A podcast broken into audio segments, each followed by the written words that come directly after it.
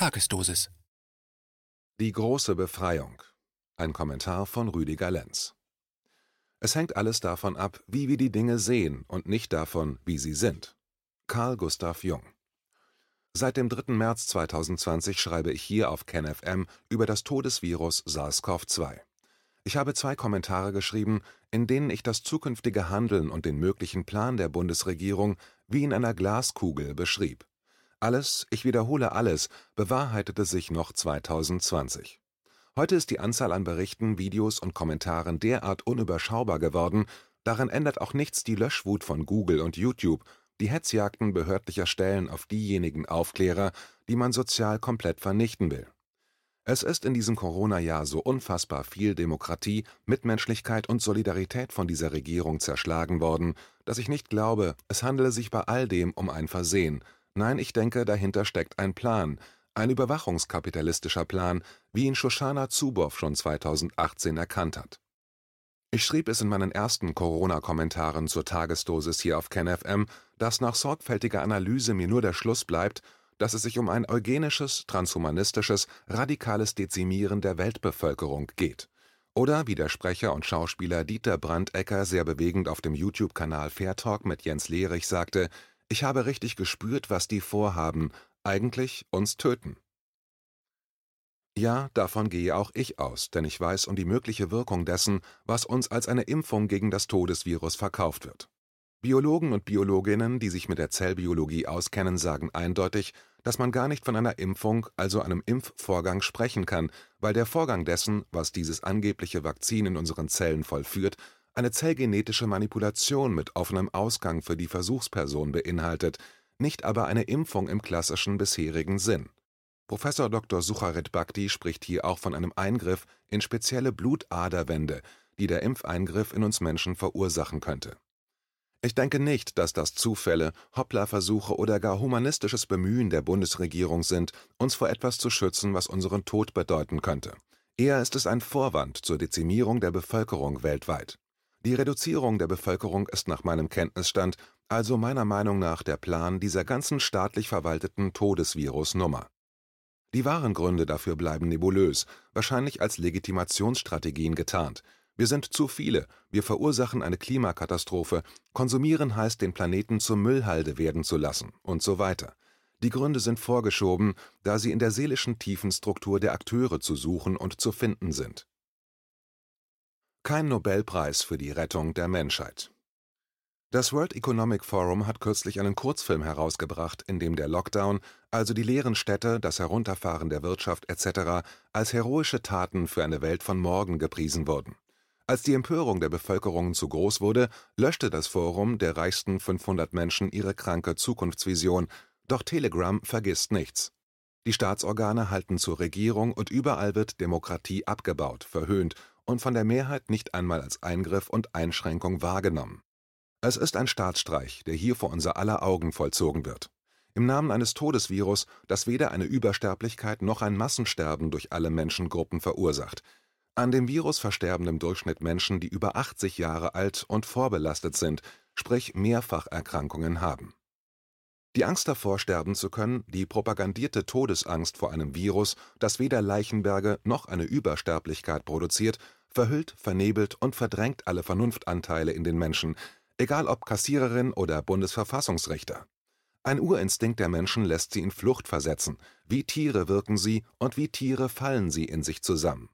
Da braucht es Führung und Verführung wird geboten. Ein Teufelskreis, der in diesem Land wie in keinem anderen, so sagen es Historiker, aufgearbeitet wurde. Die eigene Schuld des industriellen Mordens unwerten Lebens, eine bis dato einzigartige Handlung von Staaten, wurde schon einmal genau beschaut.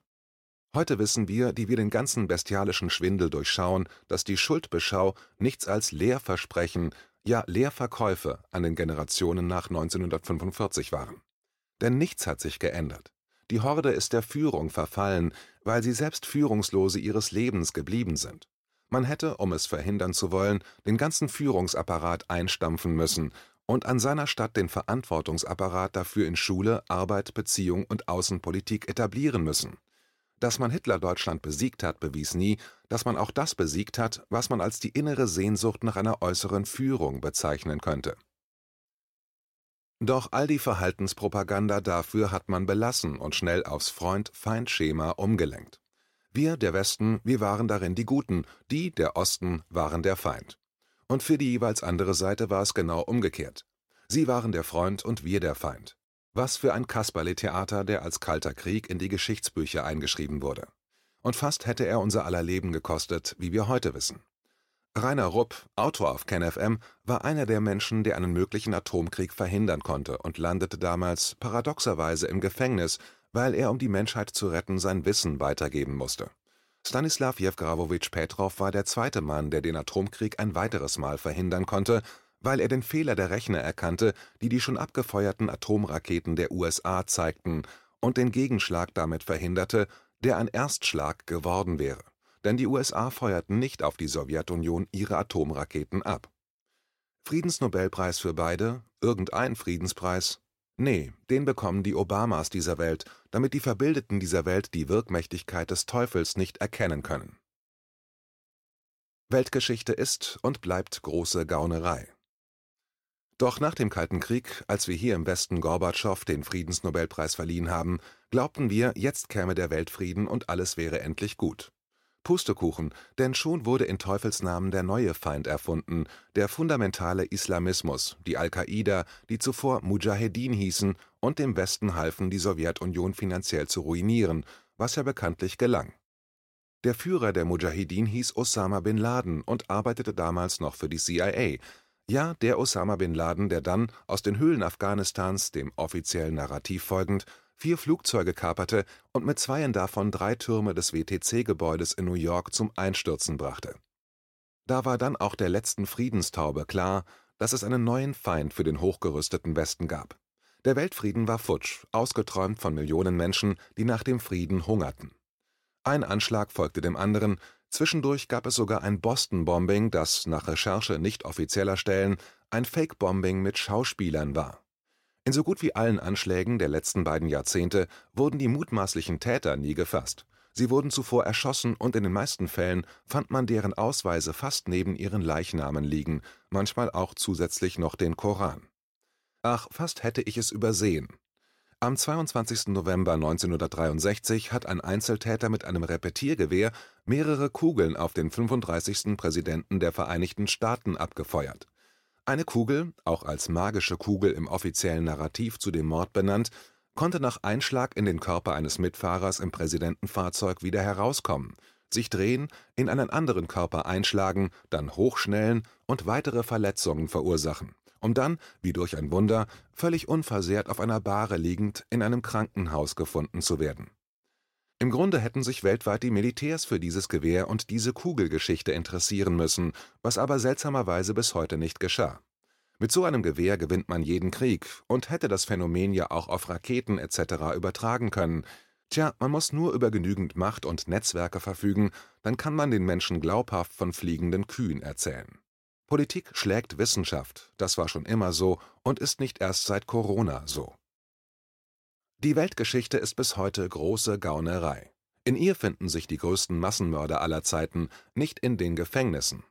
Doch wie ein Wunder erklären die Geschichtsbücher die Massenmörder zu Helden, die der Machtkonzentration dienlich waren. Die, die nicht zum großen Spiel dazugehörten, erklärt man zu Monstern und zeigt eindringlich auf diese. Doch in Wahrheit waren sie alle durch die Bank Monster der Geschichte, ohne Ausnahme. Es ging und geht um Geld und Machtkonzentration, nie ist dieses Spiel der Gaunerei anders verlaufen. Heute haben die Spieler gewechselt und es hat sich auch das Spiel verändert. Heute im Jahr 2021 spielen die Big Global Player ihr Spiel gegen uns, was nichts anderes heißt, als dass sich der Kriegsschauplatz verändert hat. Wir sind dieses Schlachtfeld geworden und Big Pharma die auszutragende Armee in Form von Spritzen, die ihre Handlanger, die Ärzte, in unsere Venen setzen wollen. Wir alle, die wir bisher in einer Vorstellung von der Welt geträumt haben, in der wir uns um nichts zu kümmern bräuchten, da ja alles von den Bäumen fiel, verhielten uns bisher konform zu ihren Bedingungen. Heute sind die Global Player der Machtzentren der gesamten Erde vereint in einem Verein, der sich das World Economic Forum nennt. Ein paar wenige dieser machtkranken, gottspielenden Narzissten bringen sich und ihr Geld auch privat ein, nennen sich Philanthropen, doch in Wahrheit sind sie Satanisten, Eugeniker, und sie zurren für uns eine Welt des Grauens zusammen, wobei ihnen die große Masse der Menschheit nichtsahnend zujubelt, weil sie nicht imstande sind zu verstehen, hinter welchen Traditionen diese psychopathischen Narzissten wirklich stehen. Die meisten von ihnen entspringen Familientraditionen, die mächtigsten von ihnen einer Dynastie von Familientraditionen. Herzlich willkommen im Patho-Park der Okkupaten. SARS-CoV-2 dient hier als Booster ihrer eugenischen Fantasien. Und da die vorderste Front der Politiker fast weltweit genau wissen, wie das Spiel gespielt wird und vor allem woher ihre Gehälter, Pensionen, Tantiemen, andere legale Zuwendungen kommen, damit nach der politischen Karriere der Sprung in die Wirtschaft gelingt, wissen sie ganz genau, welches Lied sie in ihre Völker singen müssen, damit das jeweilige Volk dann im Chor mit einstimmt. Für viele Politiker scheint die politische Karriere zu einem Werbeangebot für wirtschaftliche Topstellen avanciert zu sein. Das hat bisher immer vorzüglich geklappt, so auch heute. Der Mensch von heute ist ja nicht anders geworden als der Mensch, der vor über 100 Jahren Europa in Schutt und Asche bombte. Er ist auch nicht anders geworden als der Mensch, der das alles schnell vergaß und dann vor knapp 80 Jahren noch einmal den Versuch unternahm, die Welt anzuzünden, was ihm beim Nachholversuch dann allerdings noch besser gelang. Erst das Zünden der Atombombe am 6. und 9. August 1945 in Japan brachte das Ende dieses zweiten Weltenbrandes. Bis heute ist dieses menschliche Versagen, sein ihm eigenes Pathogen, nicht bezwungen. Es wütet über seine Symptome heute als Gehorsams- und Konformitätsexperiment fast weltweit auf diesem Planeten in Form eines Nocebo-Effektes, einer erfundenen und in Gang gehaltenen Pandemie mittels eines mittelschweren Grippeverlaufes. Und wie in so gut wie allen destruktiven Erschütterungen der Menschheitsgeschichte kann die Katastrophe nur gelingen, weil ein dicker Keil zwischen Herz, Vernunft, Geist und Liebe gesetzt wurde, der in gute, brave und angstversessene Bürger und Dissidenten trennt. Wir erleben das alles gerade live auf diesem Planeten und jeder in seinem Land oder seiner Region. Dissidenten, wenn sie aus China kommen, sind sie wunderbar. Doch wehe dem, sie kommen aus Deutschland oder dem eigenen Bündnisgebiet, dann sind das Nazis, Verschwörungsmythenerzähler und sofort sozial zu eliminieren. Das Ausmaß dieser Pathokratie der viel zu Mächtigen ist wie das eines Pilzes, der durch sein Myzel durch alle Gesellschaftsmitglieder seine Fäden zieht, an denen ihr Leben hängt.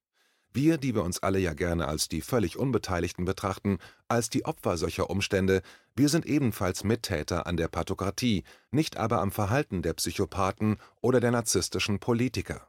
Wir sind deren Struktur und ohne Struktur könnten die Machtkranken nicht wirken. Sie wirken durch uns, durch den einen mehr und den anderen weniger.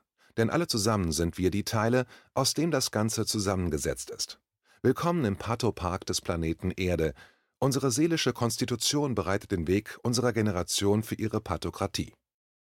Die meisten Menschen wollen davon in Krisen wie dieser nichts wissen. Doch wenn wir gemeinsam eine bessere Welt wollen, dann müssen wir uns alle, jeder Einzelne fragen, wo denn die eigenen Anteile an der Misere liegen. Das muss jedem bewusst werden, wenn wir da raus wollen. Ich möchte hier an dieser Stelle betonen, dass ich hier nicht an das Schuldprinzip appelliere. Es genügt nicht, mit einer möglichst großen Fliegenklatsche auf die Kaste zu zeigen, die uns zu den Ohnmächtigen macht. Denn das stimmt so nicht. Wir sind nicht ohnmächtig. Denn zusammen sind wir größer und mächtiger als sie, das wissen wir. Doch viele bleiben in ihren Gefühlen so zerstreut, dass sie nicht wirklich strategisch denken können, und so bauen sie sich, ohne es auch nur ansatzweise zu verstehen, ihr Gefängnis innerhalb ihrer Gefühlsstaudämme, und wehe dem, der andere Konzepte vertritt, dem wird dann via Gefühlsstau falsches Denken vorgeworfen. Tja, die Regierungspolitikerin Dr. Angela Merkel, ihr Gesundheitsminister Jens Spahn sowie der Kasper der Nation Karl Lauterbach, der Spahn beerben will, um uns Gutes zu tun, sie alle handeln vollkommen korrekt. Allerdings nicht in unserem Sinn und nicht für das Gemeinwohl. Eher sind sie allesamt Verräter an dem Gemeinwohl, zu dessen Mehrung sie angetreten sind. Die Kleinen hängt man, die Großen lässt man laufen. So wird das auch in der Corona-Welt sein, wenn sie vorbei ist. Denn genau das zu tun, was die Generationen an machtkranken und geldgeilen, völlig verunmenschlichten Sapiens taten, ist die Agenda, die unser offizielles Narrativ herausblühen lässt. Unsere Art zu leben, unser Gesellschaftsnarrativ, erzwingt solche Leute. Denn wie der Kapitalismus den Krieg in sich trägt, nämlich wie die Wolken den Regen, so trägt unser soziales System die Monster in sich, die es gebiert, wie die Hydra, der es egal ist, welchen Kopf ihr jemand abschlägt. Es wächst einfach ein neuer nach. Wir als Gesamtkörper produzieren diesen Wahn, indem sich dann die Krankesten der seelisch Kranken etablieren, die dann den Ton angeben und dann von Scharen nicht ganz so seelisch Kranken angehimmelt werden. Und solange uns das nicht als Kollektiv bewusst wird, solange werden auch nachfolgende und jetzige Generationen sich all dem weder stellen, noch sich überhaupt darüber bewusst werden, was mit ihnen und den anderen falsch läuft. Es hilft hier, sich einmal mit den Psychologen Arno Grün, Franz Ruppert und Hans-Joachim Marz eingehender zu beschäftigen, um herauszufinden, weshalb die Okkupaten dieser Welt ein höchst krankes Spiel mit uns betreiben und die Mehrheit dies nicht einmal weiß. Ja, diese Mehrheit nicht einmal weiß, dass sie es nicht weiß, nach Noam Chomsky. Würden Sie den Job der Kanzlerin freiwillig machen? Die Liebe ist die Heilpflanze unserer Seele. Es gibt keinen zweiten Weg. Und dieser Weg ist ein Weg reinen Bewusstseins, ja göttlichen Bewusstseins, was abgehoben klingt, aber nicht so gemeint ist. Natürlich ist es viel einfacher, sein Faustkeil zum Prinzip von Lösungen herauszuholen. Doch wie die Liebe das Liebenswerte im anderen erschafft, so erschafft der Faustkeil das Gewaltpotenzial im anderen. Durch Gewalt werden wir unsere innere Bereitschaft, Destruktivität zu besiegen, niemals lösen. Gegen die Angst anzukommen, hilft nur die Liebe. Alles, was du im Außen anprangerst, liegt auch in dir. Du erkennst nur die Dinge, die schon in dir selbst sind. Du erkennst immer nur dich selbst, deine Anteile zu dem, was du erkennst. Wenn du das verstehst, hört der Brüllaffe in dir auf, anderen ihr So-Sein vorzuwerfen, und du beginnst zu erkennen, dass deine Veränderung die Veränderung deiner Welt beinhaltet. Du musst nur eins tun, das Außen als das zu erkennen, was es ist, und nicht mehr durch dein Festklammern des Außen dein Inneres verwechseln. Wenn dir das gelingt, dann wird dir schnell klar, wie sehr du ein Mitspieler deiner Misere geworden bist und wie sehr das nur dein alleiniger Irrtum war, nicht der Irrtum anderer oder fremder Umstände. Dein Freund-Feind und dein Täter-Opfer-Mythos löst sich sodann von ganz alleine auf. Dir wird bewusst, dass du zwar in einem äußeren Gefängnis lebst, du dazu aber ein inneres Gefängnis gebaut hast, das immerfort nur das äußere Gefängnis widerspiegelt. Das Ankämpfen deines Gefängnisses gegen das äußere Gefängnis ist nur ein Kampf gegen dich selbst. Daher betreiben die meisten Menschen diesen Kampf, und daher ist er der Kampf, den die Menschen am häufigsten kämpfen. Sie werfen diesen Kampf den anderen vor, nie sich selbst, weil projektives Verhalten immer einfacher ist als einsichtiges Verhalten. Befreie dich davon, kämpfe aber nicht dagegen an. Du bist dein Gefängnis in einem Gefängnis. Zahlreiche sozialpsychologische Experimente unter dem Namen Aufmerksamkeitsblindheit, Konformitätsdruck, Schweigespirale sind vielen Usern hier bekannt. Doch das Wesen einer Theorie ist nicht die Theorie und sein Bestand. Es ist all das, was aus dieser Theorie folgt, was sie beinhaltet und welche eigene Welt sich in ihr verbirgt. Auch hier sind die meisten Menschen Laien und bleiben vehement an der Oberfläche, verstehen all diejenigen nicht, die diese Welt aufblättern und mit ihr hinfortschwimmen von der Oberfläche. Menschen, die nicht in ihrer eigenen Kraft ruhen, sie nicht leben können, sind erheblich konformistischer als Menschen, die in ihrer Kraft stehen. Man kann nur Menschen zu einem für sie nachteiligen Verhalten anleiten, wenn sie nicht wissen, wie stark sie wirklich sind.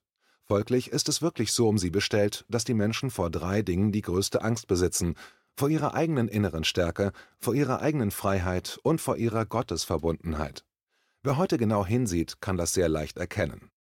Menschen wie die, die uns alle die heutige Zeit zumuten, sind in diesen drei Ebenen stark eingeschränkt, was sie für unmenschliche Handlungen offen und bereit macht. Um den Job zu machen, den Dr. Angela Merkel ja offensichtlich freiwillig macht, gehört dazu eine große Portion Menschlichkeit oder sein genaues Gegenteil. Ist sie der Liebe zugewandt oder eher nicht? Besitzt sie eine eigene geistige Stärke oder scheint sie eher getrieben von etwas? Ist sie Gott nahe oder eher dem Nur die Liebe zählt. Gegenfrage: Was sind das für Menschen, die, wie Wolfgang Wodak oder Sucharit Bhakti, in den Ring der Gegenmeinung gestiegen sind? Ihr könnt das selbst beantworten. Denn genau darum geht es auch bei dir. Es geht nicht darum, Recht zu haben. Es geht darum, richtig zu sein, und zwar in sich selbst, für sich selbst. Der Weg zur inneren Authentizität, zu dem, was man selbst im Innersten wirklich ist, und zwar im liebenden, menschlichen Sinn, nicht im destruktiven Sinn, dann ist es immer richtig, was man tut oder zu was man sich positioniert. Das gesamte Empörungsmanagement innerhalb der Gegenbewegung zur öffentlichen Todesvirus-Pandemie wird nichts weiterbringen, außer verschwendete Energien, die weit besser aufgehoben wären, würde man sich der Tragweite dieses Monstermachens bewusst und sich sodann auf den Weg zur eigenen inneren Heilung machen. Das Gegengift ist deine Bereitschaft, einfach nicht mehr mitzumachen und dich in eine höhere Frequenz zu begeben. Doch solange so viele in der Anziehungskraft zum Kampf gegen die Monster aufbrechen, werden die Monster stärker und mächtiger, denn sie leben von der Energie, die du im Kampf gegen sie vergeudest und dich damit sogar noch gegen dich selbst stellst, weil dir diese Energie dann fehlt und dir nicht mehr zur Verfügung steht. Das ist der Grund dafür, dass du glaubst, du seist schwach.